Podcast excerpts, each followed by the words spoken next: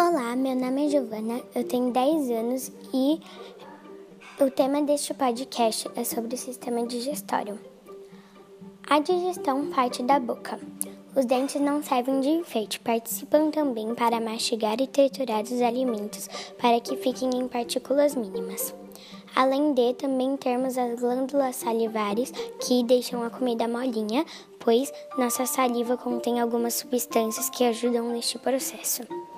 Depois que engolimos o alimento, ele desce pela faringe, um órgão que passa pelo pescoço e empurra para o esôfago, um tubo longo e oco que liga no estômago. Ele faz um movimento involuntário que empurra a comida, chama-se peristalse. Espere alguns segundos e o bolo alimentar já chegou ao seu estômago.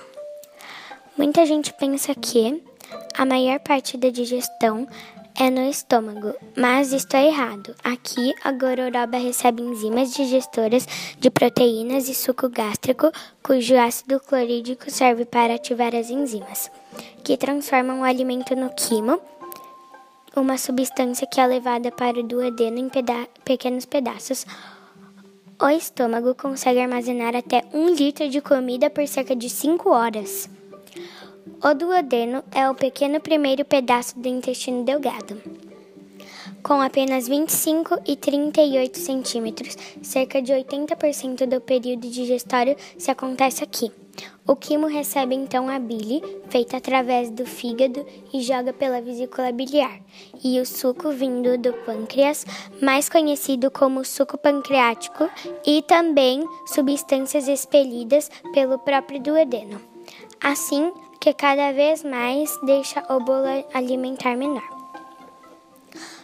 Com mais ou menos 7 metros de comprimento e até 3 centímetros de diâmetro, o intestino delgado também tem uma tarefa: tomar os nutrientes. Se precisar, ele exige um pouco mais de bile e suco pancreático para melhorar. O órgão é coberto com pequenas partículas chamadas de vilosidades, que absorvem nutrientes para o sangue. O que não foi digerido é levado para o intestino grosso. Nele acontece um grande arrebatamento de água, que deixa a realização digestiva com uma textura pastosa e também a flora intestinal, bactéria que vivem, bactérias que vivem no intestino grosso, fermentam o conteúdo criando o mau cheiro que conhecemos.